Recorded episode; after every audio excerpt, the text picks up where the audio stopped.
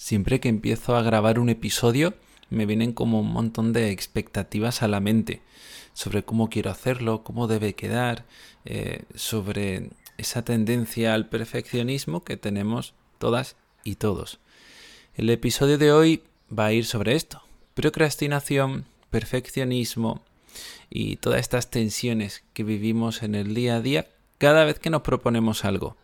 Es un episodio que le dedico a Patricia Zurita porque ayer grabé un episodio con ella en Psicoflix y ya sabéis, ese podcast de psicología para psicólogos y psicólogas y hablábamos un poco sobre esto, ¿no? Y ella tiene un contenido muy en toda esta línea.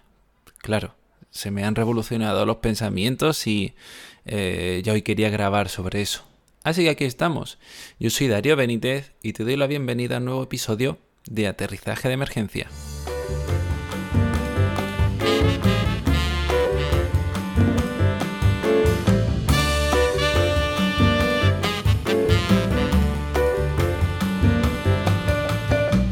Me gusta empezar el día con un poquito de atención plena. Eh, he tenido que ir cambiando mis rutinas por cómo en mi vida y antes lo hacía justo al levantarme, ahora ya no. Y igualmente me gusta ir implementando este hábito en, por ejemplo, huequito que tengo entre grabar y no grabar, el hueco que dejo entre que hago la presentación, este opener que hago en el episodio y, y luego el contenido. Es decir, he hecho unas respiraciones antes de grabar. Y eso me hace sentir cosas. Me hace sentir un poco de nervios. Me hace sentir eh, motivación también, ¿no? Un poco de miedo a veces también. Depende del día. Hoy me he levantado con ganas, a diferencia del episodio anterior. Hoy el día ha sido como favorable, vamos a decir.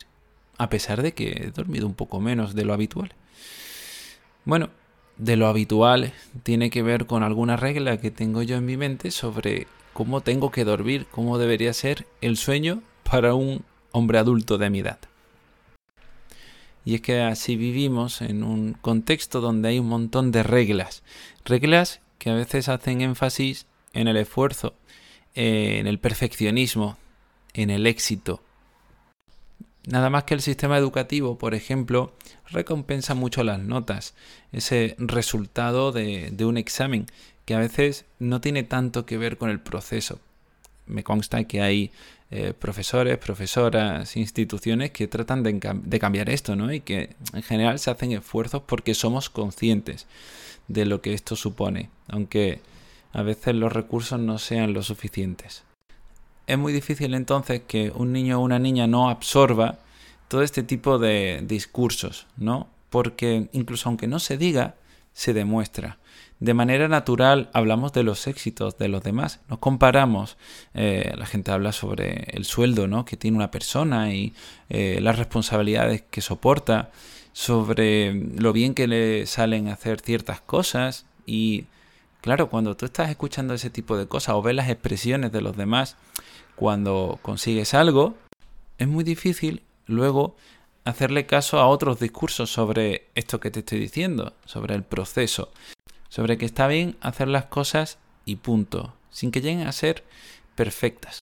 Por lo tanto, hay mucha incongruencia con el presente, hay mucha incongruencia con este discurso que te estoy soltando y con tu vida.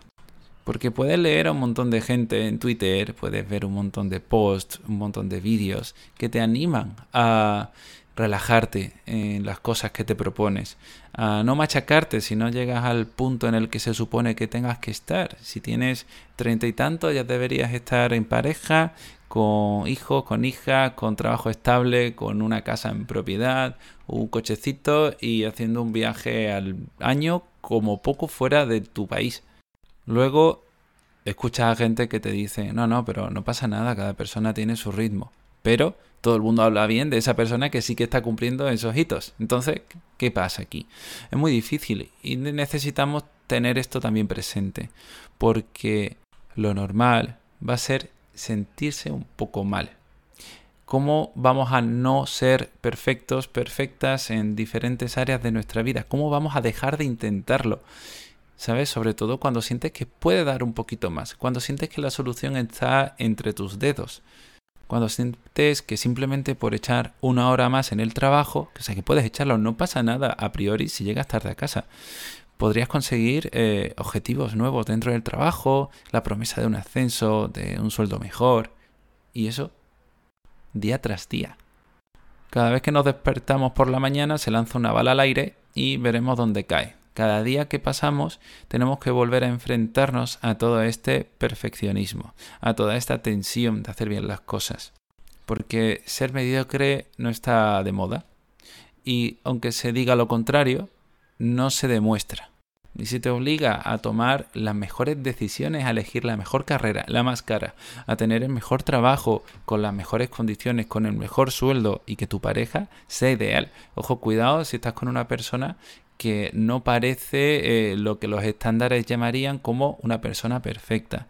Ten cuidado si no tienes un estilo de vida que sea admirable. Ten cuidado si no entrenas absolutamente todos los días y comes real food eh, sacado de las mejores zonas del supermercado. Porque aunque no te digan que eso está mal, tampoco te van a felicitar por conseguirlo. ¿De verdad en tu vida alguien te ha felicitado por eh, simplemente hacer algo de una forma mediocre? ¿Te han felicitado por que algo te salga mal? Te podrán, pues a lo mejor acompañar, ¿no? O aliviar y decirte que, oye, no pasa nada, que no todo tiene que salir perfecto. Pero, ¿y esto cómo suena? Suena lastimoso.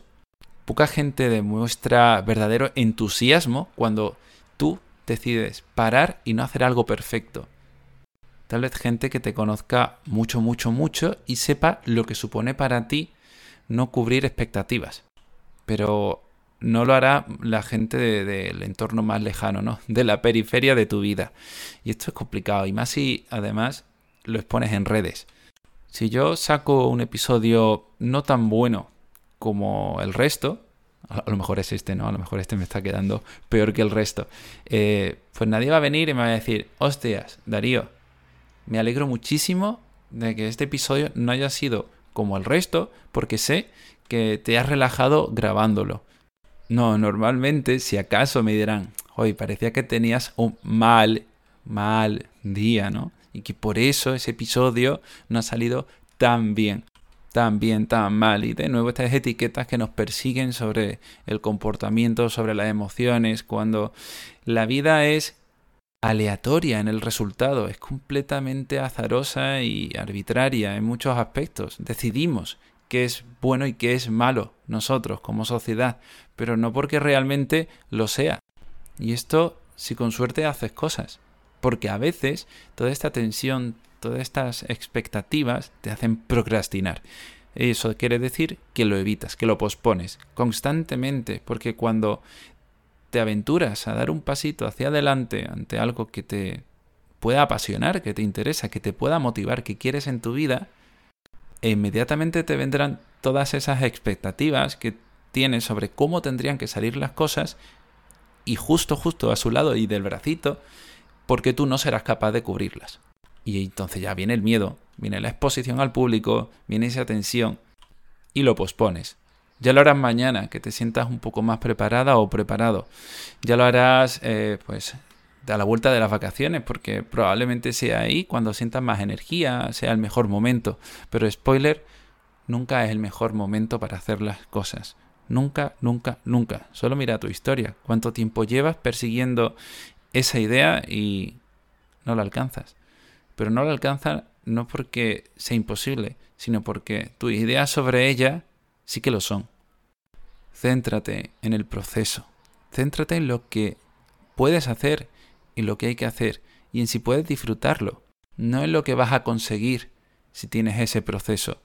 Que tienes que hacer, que puedes hacer ahora, en el momento presente. Que puedes poner delante de ti que suponga construir eso que tanto deseas. Y fíjate que a veces son cosas anecdóticas, simples, sencillas, incluso conformistas, mediocres incluso, ¿no? Pero serán suficientes. Es que a veces esto es lo, que necesitamos. Movimientos suficientes, acciones suficientes, no acciones perfectas, sino que ocurran. Ya está, hay una frase que se dice mucho sobre mejor hecho que perfecto, ¿verdad? Pero ¿qué es hecho? Ahora, ahora mismo. Venga, hagamos un pequeño experimento. ¿Hay algo ahora mismo en tu presente, dadas tus circunstancias, que puedas hacer y que te acerque a aquello que llevas persiguiendo mucho tiempo, aquello que llevas posponiendo mucho tiempo, cualquier cosa anecdótica, a veces incluso un WhatsApp a una persona es suficiente, a veces simplemente un correo, una llamada, eh, una publicación, qué sé yo. Hay miles y miles de acciones que suponen dar un pasito, construir ese proceso, pero no esperes sentir orgullo, ni mucho menos. A lo mejor sí, tal vez, por suerte, quiero decir. A lo mejor eh, sientes alivio también, ¿no? A lo mejor ves que no ha sido para tanto y te dices, joder, lo he conseguido, qué bien. Pero no siempre ocurre de esa forma. A veces te vienes un poco abajo y dices, joder, pues qué tontería. Incluso puede que te enfades, ¿no? Que te frustres porque realmente esto que acabas de hacer podrías haberlo hecho en cualquier momento. luego, luego viene el FOMO este, ¿no? El miedo eh, a no haberlo hecho en el pasado. Y te empiezas a castigar por no haber estado eh, ya produciendo durante todo este tiempo. Ojo, cuida también con eso. Tampoco tienes que hacer la mejor de las acciones. No hay ninguna buena, ya te he dicho que todas son suficientes. Esto es otro problema en la toma de decisiones, que sabe que es un tema que me gusta mucho y que de hecho hay un episodio por ahí que, que dejo las notas del programa, que técnicamente seguro te ayuda y aún así te tocará sentir la mediocridad, el conformismo, incluso la vergüenza de que eso que has hecho tú es lo que tienes. Bueno, ¿y qué? No pasa nada. Ya vendrán mejores resultados de esos procesos que irás, por supuesto, desarrollando. Porque si hay una forma de llegar a ser bueno o buena en algo, es repitiéndolo mucho, mucho, mucho, muchísimo. Aprende de forma natural, confía en eso. Igual que has aprendido a machacarte y a ser una persona catastrofista en determinados momentos de tu vida, también has aprendido pues a hacer cosas bastante complejas en tu día a día. Pues yo qué sé, cocinar, conducir, eh, hablar con personas sin herir sentimientos. Bueno, espero que hagas eso, ¿no? Tratarte con los demás, con las demás, eh, trabajar en tu día a día, sobrellevar todo lo que tienes en tu vida es súper complicado, es que no eres consciente de la cantidad de cosas que ya haces. ¿Cómo no ibas a aprender a hacer algo nuevo si simplemente lo pones en el camino? Ocurre esto mucho, por ejemplo, con las tecnologías, con las herramientas digitales y parece que yo soy como más inteligente porque se me dan bien estas herramientas cuando simplemente las utilizo mucho y por eso se me dan bien. Todo el mundo es puede ser hábil con cualquier tipo de tecnología o con herramientas, solo necesita utilizarlas. Igual que cuando veía gente bailar, eh, pues salsa, bachata, cualquier cosa y lo veía como años luz y durante unos meses lo practiqué y resultó que, oye, algo podía hacer, ¿no? Y que poco a poco se me daba cada vez mejor. Por supuesto, si te comparas con personas que a lo mejor desde el inicio de su vida han estado expuestas, ¿no? Por ejemplo, esto que he dicho de las herramientas digitales. No vas a estar al mismo nivel que un nativo digital, que un niño o una niña que lleva con un móvil entre las manos, mal, desde casi que nació tampoco vas a poder tener el mismo ritmo que un niño o una niña que ha estado apuntado a clases de danza desde que apenas sabía andar. Pero dado tu contexto, dado tu punto de partida, seguro, seguro vas a poder mejorar muchísimo más de lo que crees, porque aprendemos de forma natural cuando somos pequeñitos, pequeñitas, pues aprendemos más rápido porque es que estamos en esa fase. Y parece como que hay un tope, ¿no? Es que yo ya tengo 50, 60, 70 años y yo ya no voy a aprender más. Hombre, no vas a aprender tanto como un niño de 7 años, pero seguro que aprendes muchísimo más que si no haces nada nuevo. Por eso, a tu ritmo, con cariño, pero sobre todo con experiencias, podrás alcanzar ciertos procesos, que no objetivos, que seguro te dan resultados que van a validarte desde fuera. Te van a decir, ay, qué bien, mira lo que ya haces, ¿no? Pero para mí lo importante es que estés en el ahora, que estés construyendo, exponiéndote al error, exponiéndote a la mediocridad, exponiéndote a la sensación de no ser suficiente. Porque cuando consigas integrarla en tu vida, también aprenderás a relajarte, a abrirte y a sentir que la vida es otra cosa, que por lo menos la experimentemos, porque de aquí no salimos ni vivos ni vivas, simplemente salimos. Y que por lo menos nuestro camino esté lleno de procesos, de nuevas experiencias y de habernos demostrado que no todo es lo que se supone que tenía que ser. Y hasta aquí el episodio de hoy 15 minutitos redondos. Espero que os haya gustado, que os sirva, que lo utilicéis, que de aquí salga algo, una acción comprometida, como diría en el episodio anterior, como si no fuese yo, ¿sabes? Y si os ha gustado, pues eh, dejaré reflexiones extra en las, eh, la newsletter del podcast que tenéis en las notas del programa, que me hago la lengua un lío. Nos escuchamos eh, la semana que viene, como siempre, el lunes a las siete y media. Que tengáis buena semana. Hasta luego.